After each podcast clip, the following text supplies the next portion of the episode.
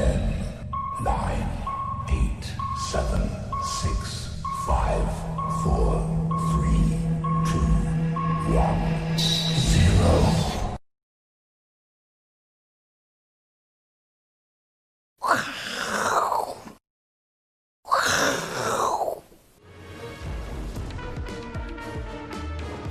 欢迎收看，我是金钱豹，带你了解金钱背后的故事。我是大 K 曾焕文。首先欢迎三位现场的嘉宾，第一位是大学教授董东祥董哥，第二位是财经 V 怪客 Vincent，第三位呢是最近龙体欠安被隔离、被我们隔离的这个老王。有没有？哎，有没有有没有送餐给你啊？没有，等你送。好，这个老王龙体欠安，我们大家要离他稍微远一点点哦。好，我们看到现在全球股市呢，基本上呢都是在观望，等待美国下个礼拜的这一个总统选举哦，所以呢市场行情变动不太大，包括台股呢今天中场哦是只有小涨十点，那完全是一个狭幅震荡。那川普最近做了一个动作，他说他已经提前投票了。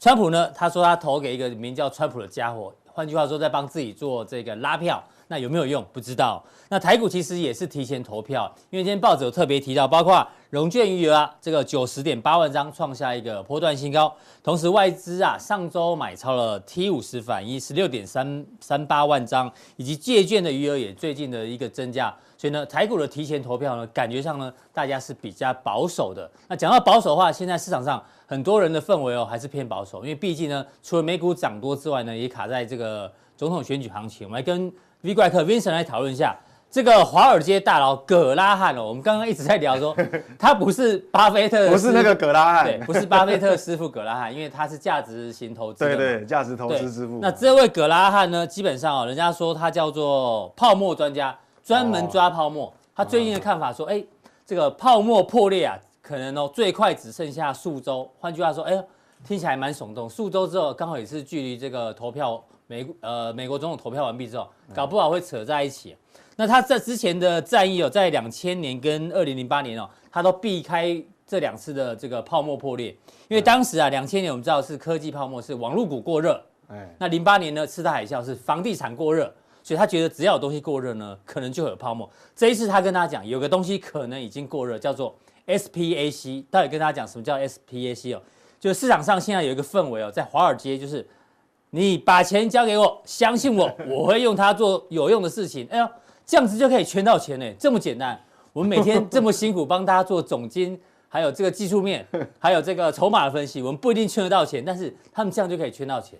到底 SPAC 为什么会过热？它怎么圈钱哦？我们来看一下这个有一个小档案哦。SPAC 呢翻成中文哦叫做特殊目的的这个公司。那简单来讲的话呢，这种公司哦它并没有资产，也没有在营业。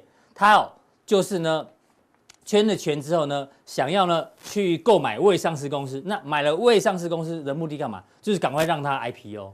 哎，那感觉它的这个波动应该蛮大，因为去购买未上市公司，然后想办法让它 IPO。那这个到底有多热哦？这个新闻上面有做一些整理哦。到今年为止啊，SPAC 这样的这种筹资方式已经来到五百四十亿美金，这么好骗？对。之前啊，这个比之前最接近的这个金额多出四倍。换句话说，今年啊，SPAC 哦，这个未上市圈钱哦，真的是很很夸张，非常的火热。那上次是在两二零零七年的时候，那二零零七年果然之后呢，零八年就发生了这个萧条等等。那也有一个统计说，其实像这种 SPAC 的这种投资方式啊，只有三分之一会赚钱，三分之二是亏钱的。那这个一亏还亏不少，亏三十六趴左右。对，这样风险太大了。对啊，所以现在呢，这个 SPAC 这种特殊目的的投资，如果这么热的话，而且过去的报酬率这么差，怎么还会这么热？然后他就举了一家这个公司哦，最近不是有一家公司叫尼古拉吗？尼古拉专门做电动车，还有什么氢能源嘛？对对对对。听说要跟 Tesla 做对抗。对对对，对。就股价曾经飙过一段之后呢，哟，曾经飙很高，就从七十九跌到最近剩下二十二，跌了七成。所以这个到底有没有过热啊？从各个角度来看，Vincent 你觉得嘞？嗯，我觉得如果未上市这个地方过热的时候，通常哈，嗯，呃，通常不是好事啊，就是说可能不一定是整个市场不好，嗯，但是那个行业一定不好。各位如果呃，投资人哈，股龄比较比较长的人，大概就知道那个两千年网络泡沫，哇，满街都是未上市股，只要扯上 .com 都很好卖。哦，我们家也有一些。未上市的地址啊，就是说你哪有这么好圈钱的？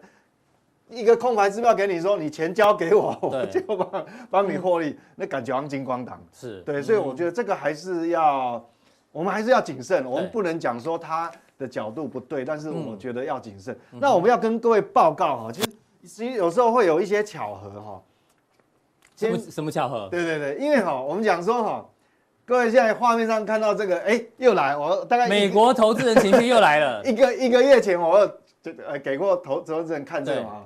你看这个就是 AA two 这个有这个投资人情绪指标哦，那这是他们反正有一个叫做散户投资人协会啦，对，会去统计就对，对，他们会去询问说他们的会员，嗯，他询问他一个问题，未来六个月的股市方向是向上就看多，嗯，还是持平，还是看空下降？台湾也有嘛，那什么国泰什么股市信心指数类类似类似类似这种，那我当然这有两条曲线哦，蓝色的曲线就是。看空的，看呃蓝色全看空的，土黄色是看多的啊。那个持平的我把它拿掉哈，这样比较清楚。对，各位看哈，从这个二月上旬、二月中中上旬啊，为这个为界限哈。是。之前大部分这个投资人哦是比较偏乐观，乐观，因为黄色线在上面嘛。对对对，这是乐观的。然后你看哦，今年很特别，主要特别的事件就是新冠病毒。对。自从那个 有疫情之后，对，有疫情，就二月下旬、二月底，疫情之后，美国的投资人，所有的投资人都是一路保守，一路保守，一片蓝色线在上面。对对，当然刚开始那时候美股是有重挫了，嗯，可是，在三月那个月份，三月回档之后呢，事实上从三月底开始呢，美股一路反弹到现在，其实也不不能讲反弹，因为纳斯达克都创都创历史新高了，S M P 对不对？都。所以我们看哦，这么长的一段时间哦，从那时候三月到现在已经十月底了，对，全部都是投资人，投资人很保守，对，比较保守。看，但是上礼拜呢，到二十二号为止，就上礼拜是什么事情？发生很重要的事，黄金交叉，哎呦，黄金交叉，惯性改变了。对，就是说原本不乐观的这些这些一般投资人呢，哎、嗯。突然现在黄金交叉现在变乐观，就乐观的比重突然超过看空了，就乐观的人有三十五趴，对，好，那悲观的人三十三趴，就哎黄金交叉变成说市场氛围不一样嘞，之前都很悲观，从三月份以来美股一直涨，美股一直涨呢，这个当然还是很保守，投资人一直很保守，就到现在呢，怎么突然投资人变得很很乐观？对，不这样我们会我们会有点紧张，我也是有点错，有点怪怪的，就是说不知道是跟。诶，川普的政策太好了，在选举的关系来讲，嗯、好，那我们为了要更客观一点，我们不能直接凭这种直觉嘛。嗯，我帮各位投资人再加上什么？再加一条线，叫做 S M P 五百。好，好，那这样比较客观嘛，好，比较客观。我们不是死多头，也不是死空头。嗯，好，我们看哦，红色的曲线是 S M P 五百。嗯，那各位看哦，在今在去年就在去年哦，事实上它是呃从从这个第呃九月开始，它是一路。震荡盘间，慢慢走高，它幅度都不大。嗯，那那时候呢？你看哦，这个地方曾经，好，散户投资人也黄金交叉过一次。对，就比乐观的比较多。乐观比较多。乐观比较多。结果哎，股市其实也还好。嗯，也还好。有修正，但是还好啦。对，也还好，也没有特别特别的。那但是哦，你看，当你投资人很悲观的时候，它走的稍微就比较快了。哦，对。哦。大部分人悲观的时候，就稍微走比较快。哎，这边又有一个黄金交叉，投资人又又变乐观，又乐观，乐乐观了。他也没有跌啊，但是会走的比较慢一点，也也没有跌啊。对，也没有跌。所以所以从这一段从从这段时间来看哦，到从去年的九月到今年的一月，我们讲一月至少哦都没有很大的问题。对，好，那这个投资人，所以说你看哦，这一段有这么长的时间，投资人是比较乐观，比较乐观的。嗯，好。那所以，我们不能讲说投资人乐观就一定会出事了。对，我是我是我是要表达这件事，所以但是也是给各位投资人一个参参考了。因为因为今年以来哈，但这一段是疫情，这是特殊事件。对，我们最怕的就是有的人会拿一个指标就告诉你这行情要就对大涨或大跌或大跌，但是不一定。对，像这段时间它也没有出现什么事嘛，所以呃这边黄金交叉，嗯，我们就提高。这个警觉性就好，好吧，也没有代表把这个现象跟大家做报告。对，这个现象也是蛮有趣的，因为毕竟哈，大部分看看空的时间已经这么久了，在这个地方突然，哎，已经要选举，剩下一个礼拜，突然变多啊。完，当然也会怪怪的，是是所以这个提供给各位参考。好所以以整面图哦，我下的结论就是说，也不尽然说黄金交叉一定就会出事啦。好、嗯，各位也先不要那么紧张。好，但是我觉得还是回归基本面，嗯、因为这毕竟是一个统计，一个市场情绪嘛，好，一个市场情绪。那我们回到基本面来看，上礼拜哈也是有一个重要数据哈，是欧洲。哦，你之前帮我们关注过？是美国，美国，美国是稍微有一点点疑虑，对不对？对对对对对。那那欧洲呢？就是。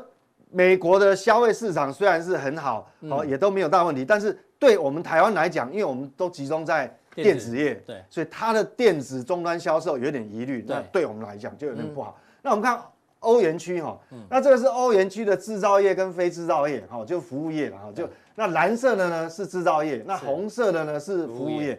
那我们知道呢，好，这个为什么这个还是有参考价值？因为啊，这个是。好，每这个这个机构 IHS 每月定期调查欧元区将近三千家制造业哦，所以它涵盖的面很广，嗯，哦，也涵盖了大概八个国家，所以包含了欧元区制造业活动大概八十到八十五到九十九十趴，对，好，那服务业的部分，它每月定期也是查查核两千家的私人服务业，嗯，好，所以这个代表性也将近八成，对，好，那我们来看结果怎么样？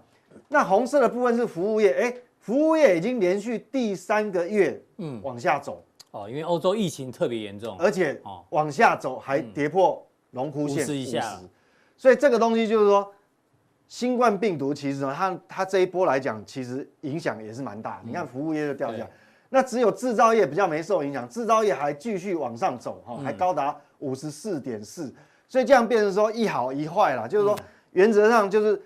只如果是制造业的话，像德国制造业很强，但是德国这个制造业可能大部分都是出口出口型企企业，嗯，但是如果它是内需的，欧欧元区的本身内需的，它还是不好，嗯，还是受这个疫情影响。是，那这个为什么要谈这个？这个跟我们台股到底有什么关系？对啊，那我们想说，我们出口到欧洲的产品没有到美国那么多，也没有到中国大陆那么多，哎，对对对，为什么要关注到欧洲？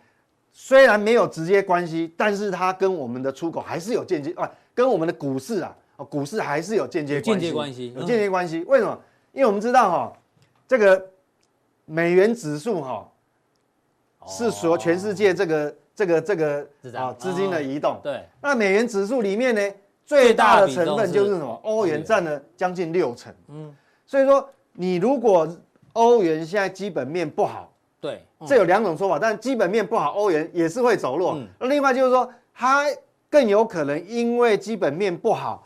它的欧洲央行更要 QE，对，哦，就是说它的释放金钱的动作、购买债券的动作会更积极，那欧元还是走弱，对，那你 QE 下去那就更弱，所以这样来讲跟我们就有间接关系。为什么？因为我们要讲说哈，它会影响到美元指数嘛，因为你欧这是相对的，欧元占这么比重那么大，对，让它掉下去的话，它会影响到美元指数，所以你是要暗示美元可能要反弹，是？对，所以美元指数真的会反弹哦，是有可能反弹。原本我们认为说这个地方应该还是长期还是偏弱，但是因为你欧洲最近这个疫情的干扰之下，它整个基本面已经被它拖累了。对，那拖累的话，美元反弹有机会，因为跷跷板嘛，嗯，那美元反弹相对就不利于新兴市场股市。哦，那另外一个就是说，同时它也会压抑贵金属的价格。是，哦，很多大宗物资，嗯，就尤其是这贵金属。那那现在重点就来，就是说这个美元指数的影响哈，到底是？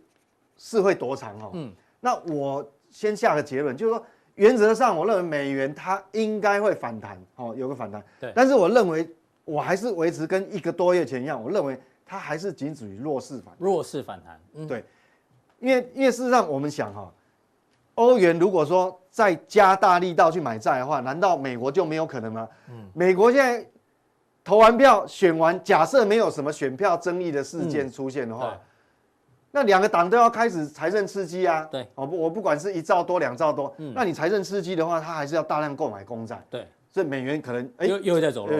所以原则上，我认为这个美元反弹哦，短线它它是短线反弹，有个弹反弹空间。但是原则上整个大格局它还是一个横向的区间呢。因为美元弱反弹，外资会比较保守，那就你就没有助攻的机会。好，这个所以说间接。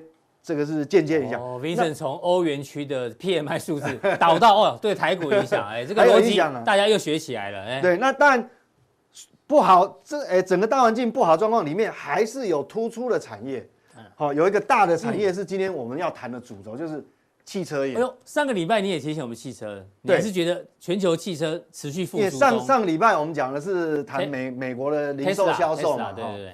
那我们讲零售销售，我我这样讲哈，我们先先看一下，因为零售销售的部分哈，我如果把这个我再讲一次，如果零售销售，我们把这个汽车销售拿来对比，你看，嗯。我们上个礼拜讲了美国零售销售的这个年增率是五点三。六，但事实上里面有一个很比重占最高的，我那时候讲细项啊，比重占最高是汽车。相关，汽车它的年增率是十点八，哎，嗯，好，汽车是什么？红色这条线，你看红色这条。线比那个蓝色更陡，这样敲上去更陡，所以你要知道说，其实这个产业哈，通常。它的 cycle 啊，汽车通常它这耐久材 cycle 比较长，一旦复苏之后，对，就会拉大概比较两三年时间都有可能。对对对，就是说它不容易转坏，嗯，但是一旦转坏了以后，转坏就会坏一段时间，然后转好也好一段时间，转好不会马上掉下去，对，所以它 cycle 是属于因为耐久材嘛，是。那这个统计里面当然说它有包含什么，就除了这个。这个新车以外，它还有旧车哦，嗯，所以中呃二手车都算，对，好，还有周边的汽车零件、售后服务，好，这个都算，还有融资服务，哈，是，所以说整个来讲，这个，所以为什么它有点类似营建那个火车头，它一旦好，很多周边，你看融资服务带动非常多的哎相关产业，哈，这个很很多售后服务啊，对对对对对，维修。那我们来看哈，如果我们不讲这些售后服务或维修或二手车。仓光从新车的销售，嗯，新车的销售，各位看哦，原本它已经其实美国汽车已经不好很长一段时间，嗯、大概已经，呃有三年的时间了哈。嗯、那我们看哦，这个蓝色的柱状体是它的销售量，销售量。那黑色的呢是它的销售量的每个月的那个年增率。是，我们可以看到，其实它在复苏的轨道上面，嗯，尤其我们看到这个这个年增率的部分，已经渐渐往零轴靠拢，靠拢，嗯，所以一旦这个东西好开始呈现复苏，尤其是我们刚前面讲，哎，这个所谓的销售哈，这个部部分搭配一起看的话，这个产业是有机会。那我们还要看的更重要，因为毕竟美国现在已经不是全世界最大汽车的市场，它是中国大陆，对，要看中国大陆，未纳量中国第一大，第一大。而且我跟各位报告，中国它不只是新收新车的销售是第一大市场，嗯。它现在连保有量在上个月都一举超过美国。本来我们讲保有量就是所有挂牌的这个汽车数量。对，本来保有量美国还是最大。是，但是现在到上个月被超被超越了。哎，对，所以说它不只是新车销售。那我们看新车销售部分，这是乘用车，我们分两块，一个就是一般朗，就是小客车啊，这种乘用车。各位看这个黄色的柱状体是销售量。嗯。那我们看这个年增率，绿色的年增率是，实际上年增率哈。它也也是，呃，我跟各位报告，中国汽车市场已经坏，已经烂多久？烂了四年，嗯，四年。对。那现在好的这个年增率哈，好不容易，哎，年增率正的，哎，翻到零轴以上喽。那最新一个月的这个这个九月份呢，它年增率已经是八个百分点。对。那我们再看更厉害的一个焦点，叫商用车。商用车，嗯，商用车的销售呢？各位看这个柱状体，就销售量，那年增率也是紫色的，那个年增年增率已经高达四成了。嗯，这个行业是耐久材，通常好不会只好一个半年，它会好一段时间。嗯、所以为什么今天主要就跟各位提出提出这个算是大类的产业？嗯，那从这个里面就会有很多投资机会。是，那我们投资机会在这个加强定呢，跟各位做报告。好，非常谢谢 Vincent，我今天带来这个从欧洲的总金数据到现在呢，哎。比比较看好是在车用的部分哦，上个礼拜有帮大家追踪嘛，哎，包括像那个四五五一啊，对对对对对对，四五一叫什么？智深科今天还创波段新高。啊，对对对，上礼拜有有加入，对，如果说就有机会，加强定还是值得你看呐，所以哈，我觉得呃订阅加强定真的还是蛮还是蛮有那个价值的哦。我想等下加强定再跟各位报告汽车里面的一些相关可以留意的相关对，大家可以参考。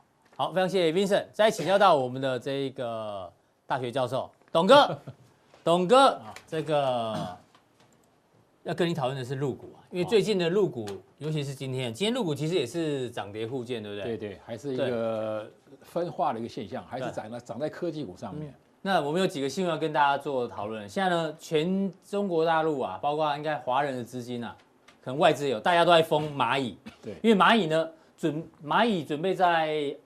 呃，我看香港跟香港跟 A 股跟陆 A 股跟这个 H 股对港股挂牌哦，那定价最快十月三十号就会出来。重点是这个金额，大家看一下，目前预预计啊，A 加 H 股呢两地募资大约是三百五十亿美金，什么概念呢？之前全球最大的 IPO 呢，大家记得是去年十二月的阿美石油，两百九十四亿美金是已经是史上最大的 IPO。如果照照目前的规划的话，搞不好蚂蚁集团的这一个 IPO 会变成全球最大的 IPO，那会有什么影响呢？当然，你看哦，过去有从二零零六年来，只要中国大陆呢这种有重要的公司呢要 IPO，就会要圈钱嘛。对，那很多钱会 parking 在这边呢，就会导致你看当日的股市基本上绿色居多，对，大部分都是下跌的，所以有资金排挤效应。不止因为蚂蚁要 IPO 的资金排挤效应，我们也发现到中国大陆最近很疯什么，很疯可转债。对。可转债最近的成交金额大增哦，画面上你看蓝色这条线，只要可转债的金额大增，就是很多资金往那边跑的话呢，这个 A 股涨停板的加速就会变黄色这条，就会变少，有没有？只要这个上去，它就会下来；只要呢这个可转债的金额大增呢，哎，这个涨停加速呢就会变少。那最近也是这样，所以现在入股感觉这边卡在这里，有一点点这个资金跷跷板，怎么做观察？好，那目前来看，整个大陆股市它最主要哈两个分化，就是我们讲的主板，像上证啊、上证五十、沪深三百，那它里面的组成的类股啊，就是银行、保险、证券嘛，对，然后呢，房地产，还有酒类、酿酒，还有家用电器，嗯，但是我们看今年以来的话，就是受到疫情的影响，嗯，所以今年大陆股市涨的，它它它的指数有六个啊，另外一个是深圳、中小板跟创业，嗯，这三个呢，它的里面的组成的分子。就是科技板块，对啊，像五 G 啊、半导体啊，像你讲芯片啊，这是一个族群。是，另外一个是生物医药，就是疫情的概念股。嗯、第三个，刚才威臣也讲了，就是汽车概念股，就是特斯拉概念股。嗯、那这里面他们分得很细，哦、嗯，就刀片电池啊，还有锂电池，对，还有什么 HIT 电池。入股的有趣就是任何的题材你都找得到板块。对，啊、那这目前来看到这题这题材出来以后哈，我我比较看好，就是说，你看它虽然是这个那个蚂蚁金服，它在对。A 股就是大陆挂牌嘛，嗯，H 就香港挂牌。那以前大陆好的这种最大的大的股票呢，全部跑到纳斯达克上去了。嗯，所以为什么大陆股市怎么涨涨不起来？因为都是小资的嘛。嗯，你像阿里巴巴啦，你像那个拼多多啦，啥什么都什么好的板块啊，先去美国，都是纳斯达克嘛。如果他们很多都在大陆挂牌的话，那这不得了。你看纳斯达克这一次三月份崩盘的时候，跌跌了六千多点嘛。现在纳斯达克到一万两千多了，对，光三月到现在不到一年，嗯，纳斯达克涨一倍了，指数涨一倍，那个股都不用讲了，嗯，所以这些股票哪一点回来。在大陆挂牌就不一样。所以蚂蚁金服那么大的公司，如果它量有那么大，虽然两地都有挂牌，那最起码在大陆股市里面，它占的指数就会比较大。所以蚂蚁金服回在中国大陆挂牌，对，这个明星球员在这边，对对对对，这个观众就会变多了。所以说，就像王建民如果来来打中华职棒一样，哇，那个短线来讲，它会有一个叫磁吸效应，叫资金排挤效应啊。前面跑到什么？为什么跑到转可转债？很多公司啊，它买进去买可转债的好处在哪里呢？如果它都没有转到转换价格。他每年给我，假如给我三六趴五趴高值利率嘛，我就是拿他的那个买五年期或六年期，我每年拿他的利息啊。嗯，当那股价飙起来了，可转债也达到转换价格了，我可以换成股票啊。对，所以这些股票为什么那么那么热？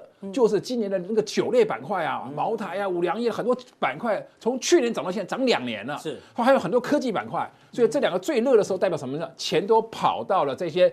发可转债的酒类股票啦，科技科技类股，所以相对的话，这个为什么讲了上证指数、深圳沪上那个上证跟上证五十沪上涨不上去，钱都跑到科技相关的板块去了。好，那我们一一来看几个入股的。好好，那目前的大陆股市你看到没有？很清楚哈，这边是。急拉一段对啊，这边急拉一段拉什么呢？你看，你只要看指数，这是指数嘛。嗯，这个指数里面占的权重最大的什么股票？就我跟你讲，银行啊、保险、证券嘛。嗯，所以你看这波急拉就是涨的叫做证券板块啊、银行板块急拉嘛，因为它是大占权值很重，嗯，一下从三千点站稳三千点，冲到三块三千五，三快要三千五了，对不对？对那个就因为涨到全值股，我们叫金三胖，银行、保险、证券是一动，大陆股大陆很奇怪。美国川普是希望美国能够涨到外太空去嘛？嗯，大陆股不是不是啊？一涨上来，他的央行就打了，对，他的国务院也打，全部官员都在打，不要涨太快，不要涨太快。你看，又一压压压，要压了快几个月了。你看现在从七月，对，一二三，压了三个月了，嗯，压了三个月什么？我看我们用形态理论来讲，这是一个旗杆嘛，是高高相连叫压力线，低低相叫支撑线，是不是一个四角形的一个旗旗面？是，这是一个旗杆，嗯，所以它只要能够突破这个旗面的压力线，对，那就会英文大写的 N 嘛，就对称一个旗杆，N 字形上，对，甚至它现在没有啊，你要突破压力才是才是 N 字形啊，它现在不是压力过不去，怎么跑到下缘来了？那如果只是突破下降压力线也不行，一定要突破对突破这里，这个是短。两条线，一个是最近的低点连前高嘛，对，啊，这是第一个压力线，过了压力线还有大压力线啊，对不对？三四五八高高相连，要过两道压力才是真的是个奇形嘛，对。但是没有过之前，你看箱型的特色是什么样呢？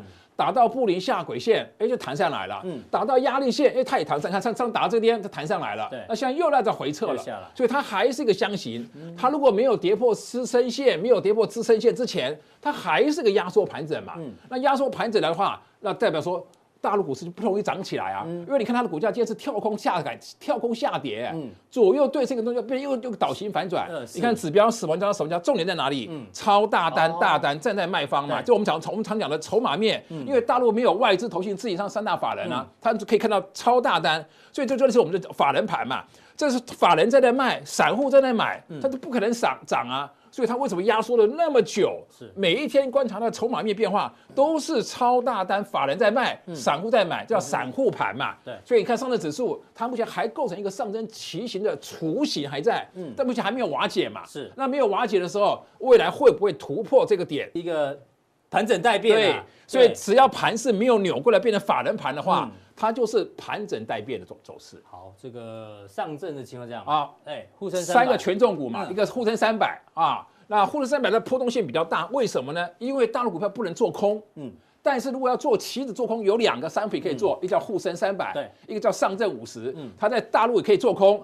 在香港可以做空。啊，所以我们在台湾也可以买他们大陆的股票，就是上沪深三百啦、上证五十的啊 ETF，嗯，都是这个，它的它的波动性就会比较大。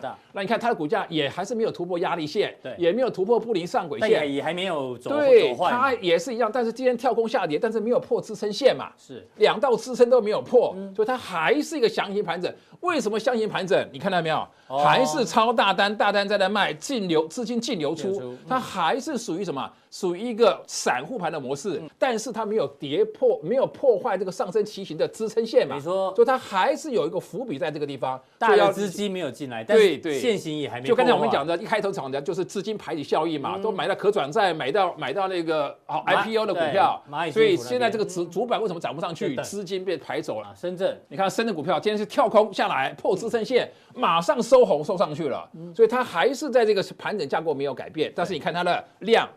超大单进来了，有有算好一点点吗？对，它有好一点，它只有进超大。对，所以它它它为什么开低？马上收红？看红 K 棒嘛，所以就是因为它有超大单进来了，它撑在这个地方，但是指标还没有黄金交叉，是。哦，资金也还没有转为净流入，所以它还是一个盘整，但是今天它有买盘撑在这个地方，是，所以你看大陆股市都是一个箱型盘整，而且是上升旗形的一个雏形。那还有一个是创业板，创业板啊，一模一样，几乎都一模一样。它是一个扩大扩喇叭扩张型的一个一个盘整型。啊，支撑线早上破了，也收上去，拉起来，所以它你看也是超大单进来了。是，所以我们看到大陆的科技板块，像创业板、中小板、深圳今天的超大单都进来了，代表说他们还是多单有在守。那动到这个板块代表什么意思？就开始讲了，它又动到刀片电池啦、HIT 电池啦，是，然后新能源车啦，还是属于特斯拉概念股。所以今天大陆股市涨的就涨在什么地方？涨在汽车相关的一个板块上面。好，这个陆股涨都蛮接近的，就是盘整待变。对对，因为没办法，我们没有办法发发明行情啊，对，我们不能画线给大盘手，它就是在整理，我们就告诉你，它真的在整理，就只能只能等。所以要等东风啊，哎，等东风看什么板什么类股来带动，不是变态，等它表态啊。那领头羊呢？美股帮我们稍微追踪一下。那大陆是一个横向盘整，对不对？那道琼呢？它涨完这边以后，它类似做个 M 的雏形。你向左看，这边就是历史最高点。是，所以股价来到了历史最高点，叫高档区了嘛。嗯。那高档区高高相连叫压力线，低低相连叫支撑线。所以这是一个 M 头的雏形。嗯。啊，但是没有破颈线都还不叫 M，都不叫 M。支撑线也还没有破，也不叫 M 嘛。它只是一个雏形。所以你看，目前卡在什么？布林中轴线。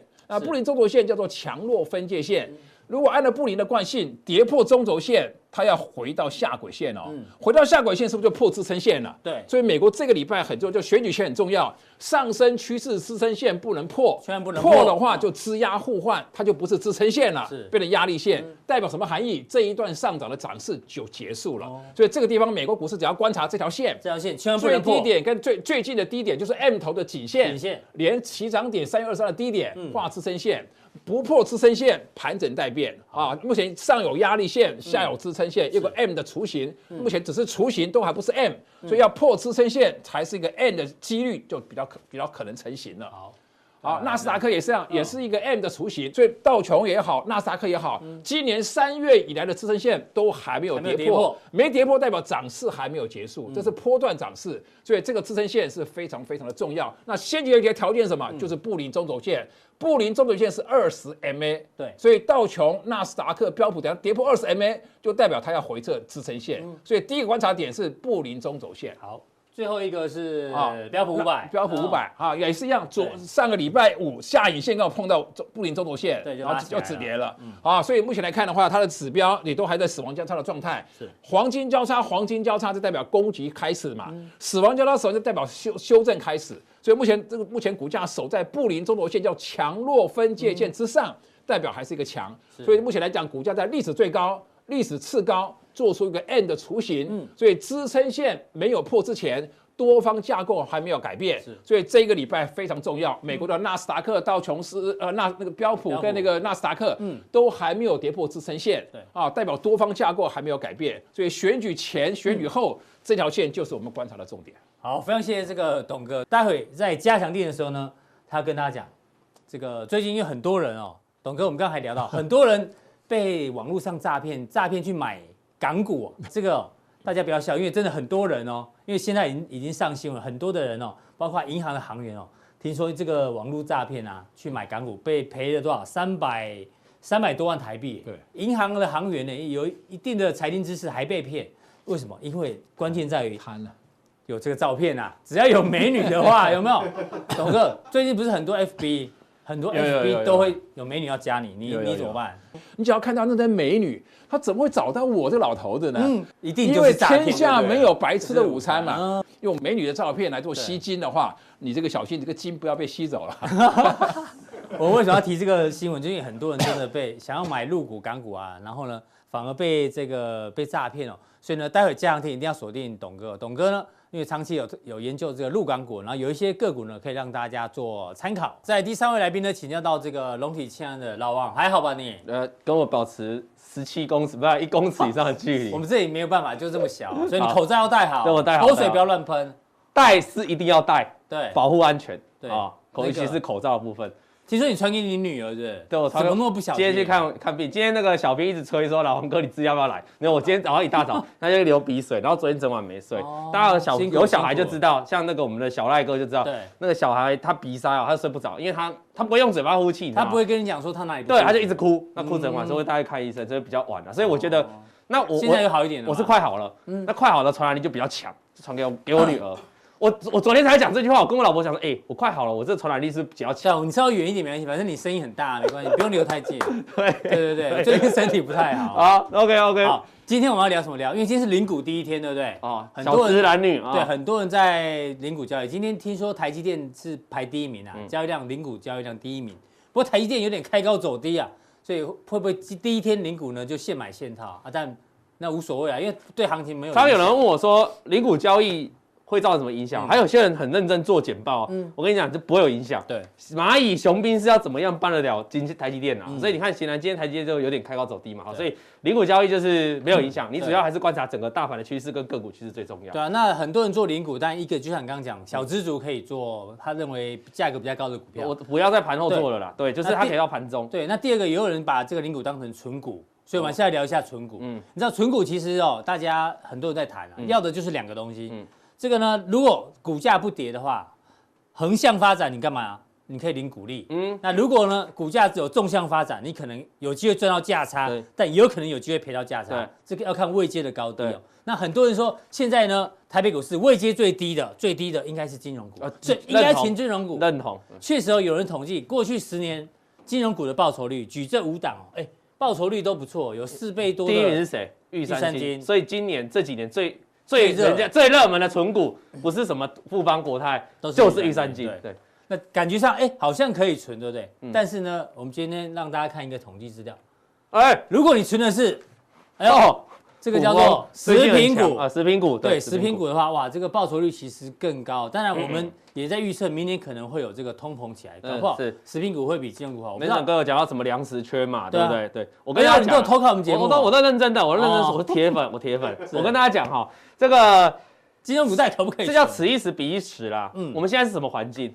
低利环境。对那低利环境会遭到什么？通膨时代。嗯，那低利环境对谁是缺点？其实这个很久以前我们讨论过，金融股就是它的利差会缩小，嗯，就是它借出来钱哦，那个利息会降得很快。是但是它要给存户的存款，你看我们现在存款应该还有零点八，嗯，可是它借款的以前那个房贷现在都只剩下多少？很低很低耶。对啊，像美国也是啊，美国三十年房贷利率也创历史新低对啊，变成它它利差会越来越缩嘛，所以它就这个就此一时彼一时也。但是呢，这一这族群，我们刚才讲通膨时代，嗯，哎，通膨时代什么好？这食品啊，食品已经涨，你那你的鸡排已经涨多少了？你对啊，真的要涨到吓死人，你知道吗最？贵的鸡排好像有破百，有啊破百啊了给西郎你你去 Uber E 里面真的找对，到破百的。大家在想一件事情，巴菲特前一阵子不是买日本的五大商社，那很多就是在于这种食品的通路啊，所以这个当然此一时彼一时，所以现在看起来这个存的非常好了哈。那它过去很好，那现在为什么不好？因为这来自我刚才讲第一例，它是基本面嘛。再一件事情呢，我们台湾基本面让我简单跟大家讲，以前最爱用金融股，我们最爱用评价哦，价技术分析啊，价值面的啦，技术分析免在看评价，价值分析基本投资会看评价，就是什么时候来到它的相对高点，这很多来宾教过，简单讲就好，就本一笔的波动分析啊。对，就是河流图吧。简单讲叫河流图了哈，这个名字也不一样啊，对不对？那简简单讲，我叫老王，又有人叫我叫我帅哥，所以这是名词的不一样，这指的是同一件事，所以没有人叫你王启龙就对了。开玩笑了啊，大家开心就好。来，我跟你讲啊，这叫区间的波动图，我们抓很远哦，从二零一三哦，大概七年以来了哈。如果来到这上面呢，大概是几倍？大概是十点五倍。对最下面是四点五倍。它过去就在这个波动里面晃来晃。你可以发现一件事情哦，今年已经来到多少？来到六倍本一比，哎，富邦金，因为我们知道它很会赚嘛哈。嗯。你在过去七八年的历史有没有来过红线这一条啊？没有，没来过。看它这次来过了。对。可是它过去几年常常来到哪一条？比较常靠近是绿色这一条。所以，如果你用这样的本益比去估价的话，你会在其实，在去年二零一九年，你就会进场就会去进场，在七点五倍你会去进场。我们我们用本益比分析，本来就这样去进场嘛，而且我们用未来的预估去获利啊，去去推估未来的本益比河流图嘛哈。那你一进场之后你就套了，你就往下跌了，到现在已经剩下六倍哦，大概要回到三十九块，就现在四十块左右的股价，哎，那等于你跌了十块钱哎，是，所以你这个有没有差些点问题？那有些人说老王你乱讲，没有金融股在看本益比的，在看什么？股净比啊，股净比，OK，那没关系，股净比我再给大家看一次，一样我们把它做一个一样是区间波动啊，一样是富邦长期在这个区间也是一样七年了，嗯，大概现在去今年已经来到红线这个位置哦，零点八四倍的股净比哦，对，过去哪一年有来过？从来没有，没有嘞，过过去来到绿色大概就应该要止跌了哦，对，零点九六，从去年开始来到红色，这一路跌跌跌，哎啊，过去都没有的，现在发生了，你这边都不知道，你在这边你来存股，你来做长期投资，你一定觉得说。如果有跌到零点九六倍，买就对了。背的跌啊，现在怎么办？嗯，那我的问题是啊，会不会再来下面最下面这条？万一来到蓝色这条怎么办？对，所以现在我们的问题是哦，如果你要再用旧的本益比跟那个所谓的股净比来做估价，你可能会发生掉入一个所谓的价值陷阱。什么叫价值陷阱？就是说，因为它的获利鼻音很重，价值陷阱啊，非常好，价值陷阱专有名词了哈，这个我们过去讨论过了哈，所以大家要注意一件事情，就是说。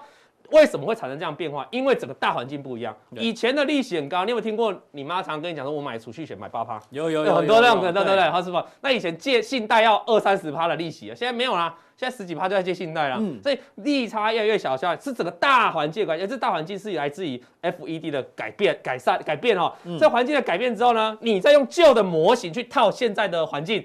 就会产生这个所谓的价值陷阱哦。那也要特别注意。富邦金的今年的 EPS 还在成长哦。嗯，还在成长的公司，如果股价越不动，就代表它会发生什么事？嗯，代表它的本益比就越低，越低啊，所以就会造成你看到这个现象啊，这造成你看到现象。嗯，那可是你能买吗？这是一个大灾问哈。从基本面我们先提出，就周 K 先在这里啊。对，哎，股价股价还没破前面低点。嗯，可是本益比已经来到。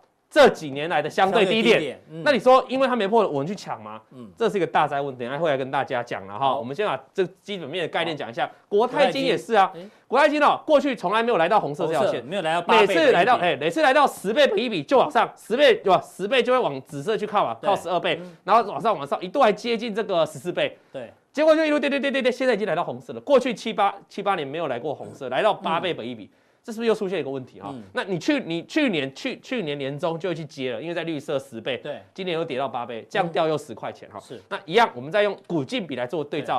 对哦，过去的股过去其实它有在涨的过程，反而它的股价净值比都还在一个相对高值哦哈。对，反而现在不涨了，一直跌的，它的股净比已经摔到最低了哦，零点七五倍。哎。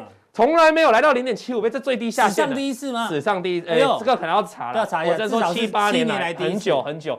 那还会这会是最低点吗？你猜会不会有在零点六？我们还共带存股也跟他洗啊，零点六还是零点五？不知道。对。啊，会产生这样的质变，就刚才讲大环境的改变。所以它看国泰界的周 K 图，嗯，又来到这里了嘛哈。那这个低点还没破，可是本一比已经创新低。对。照理说，那应该要执行买进，那可不可以？我先跟他讲了，如果你是持有的哈，要不要砍在这个地板哦？倒不必，因为我们讲过多次啊。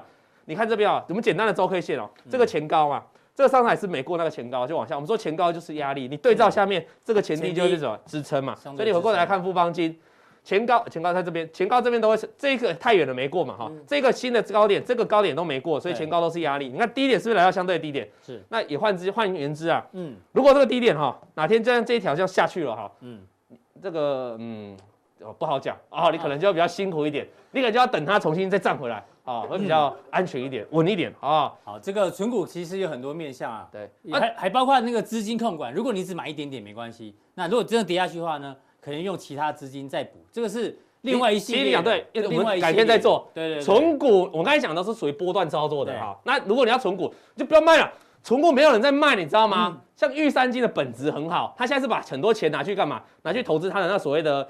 AI 哦，拿着他的那个所谓电脑科、电脑化，那也许未来就赚回来，所以存股没有人在卖的了。说 FinTech 啊，FinTech，哎，对你用六个，哎，一二三四七个英文字讲了我绝了一堆话。啊，我的够的二啊，好了，那接下来辛苦辛苦，国泰金了，我感冒。哦，一直讲到玉丹金了嘛？哈，啊，玉丹金呢，现在本益比哦来到多少？二十七点五倍附近哦，在这个地方哈，今年都已经来，去年底就来到相对高值哦，对，股净比呢也来到相对高值了哈。可是现在的股价发生什么事？现在股价周 K，我刚才讲说周 K，周 K 在这个地方。嗯，你从这边开始有人买买买存存存存存存到这里，或买买买买买走到这里，他是要波段投资的。嗯，你现在叫他砍，砍不下去了，砍不下去了。我套这么多哎，但是我的股价竟然来到相对的高值，尴尬，就出现一个奇奇怪怪的地方哈。那。这个地方要不要卖？等下再讲。嗯，日盛金的部分你来看哈。嗯，哎，日盛金也来到一个相对的高值哈。你看这些大概在这个中，在中值附近了，抱歉，在中值了哈。那我来看一下这个股净比也在中间。所以你回过头来看，来看日盛金，哎，股价右上角比较强哈。为什么？因为它的本益比跟股净比较相对中值。可是你要想一件事情啊，我跟大家讲哈，这个本益比它日盛金去年的时候曾经来到相对波这个区间的最高点，就河流图的高点哦，十八倍。股净比来到零点八五倍就最高了。嗯，二零一九年它上半年发生什么事？在这边，二零一九年上半年就回档了。嗯，所以这个本益比和波动图其实运用还是有它的道理。比如说你来到相对高值的时候，不要乱追。对，它回跌。问题是在涨上来的时候，同样一个位置哦，但是它的股净比跟它的这个本益比都下修完了，变成说它赚的比较多。嗯，日盛金哦，今年的统计的前九月赚钱的金融股哦。大概只有五档，嗯，呃，金那个富邦金、国泰金，然后另外一档是国票金跟日盛金，啊，另外一档我有点忘记了，玉山金啊，不是玉山金是赔钱的啊，那大概就这这包括对日日盛金前九月的 EPS 是成长的，所以人家本一比就做下修了哈，就代表股价是在停在那个地方，但它获利成长。我们再往下看啊，国票金，国票金的本益比现在也在这个低档，还在相对低档，还没来到高值。那再看一下国票金的净值波动区间在中值啊，在中值这个地方也还没过高，那我们回来它股价强不强？还蛮强，很强哦。嗯、好，那这里的关键我要带大家看是，你看它的这个二零一九年的二月份，在这个地方，哎，嗯、大家可以看，各位观众，你看它本益比是来到相对高值，对，来到橘色、紫色这个线已经十三点五到十四点二五倍了。嗯，那你再看它国票界股价净值比，去年二零一九年来到这个地方，曾经一度到了相对高点哦，零点九五倍，对，零点九五倍。来，结果它发生什么事？它二零一九年在这个地方哦，你出现所谓本益比高值、股净比高值它反而是一路往上涨。对。哎哎，是不是逆过来思考？哎哦，所以我跟大家讲，有点晕了，有点晕哦。所以我要提醒大家，就是因为大环境已经产生大质变，嗯，对金融业的这个行业哦，它不再适用过去的本益比跟股价净值比。我们刚才有举富邦金、国泰金那种是反向例子嘛，我们再举这种正向例子，也告诉你说，其实它来到相对高值，也不见得就是你的卖点，嗯，因为有些公司哦，其实有你有很多放款业务的公司会比较伤，因为你利差缩小，可是有的公司没有啊，哦，它就会比较好一点。比如说我在嘉阳定就会跟大家讲一档，呃，金融股。我觉得它有机会逆势往上的，那主要就在它业务的不一样了哈。那我们再往下看，最后啊结论就是你到底要不要做处理嘛哈？我们刚才讲了很多基本面，最大的概念就是你不要再套用过去的观念。那未来怎么看？这叫做均线了哈。是。我大概如果你要看一对均线，这样你怎么去操作金融股？你把五日、十日、二十日跟六十日都放在一起，都全放在一起。阿内娜，我乱了，因为有的看五日，有的看十，看很乱嘛。所以如果你要。所以这张图告诉大家，没有人哦在操作金融股看日 K。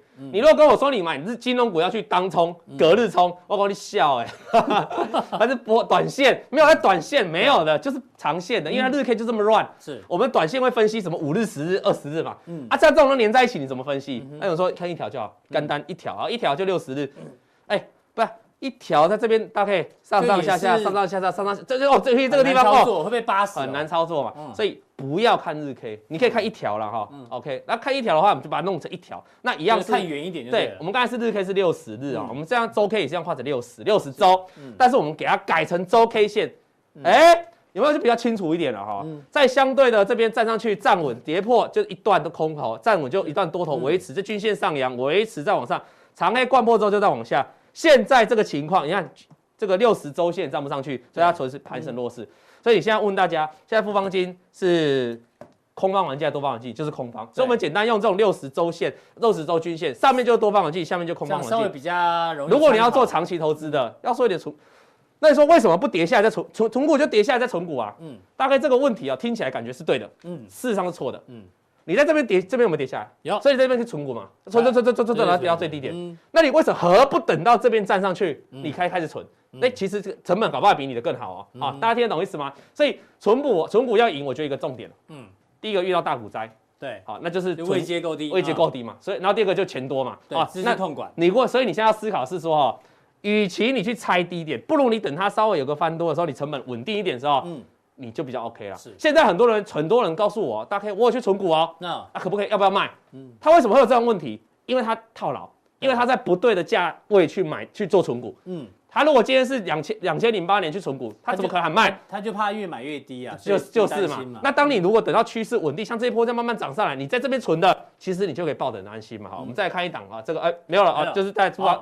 一档要再降定了啦，是，没办法讲太多。但我要告诉大家说，你买自己的金融股哈，你有存的，你把用这个简单的判断，多方环境你还抱着没关系，空方环境就往下。那像刚才提到日盛金跟国票，嗯，是属于营收呃那个获利有成长的，他们现在的股价也都还在这个多方环境，那显然就是跟基本面还是相关扣相扣的这样。好，非常谢谢老王在这个金融股不会有些可以的，但并不是每一档。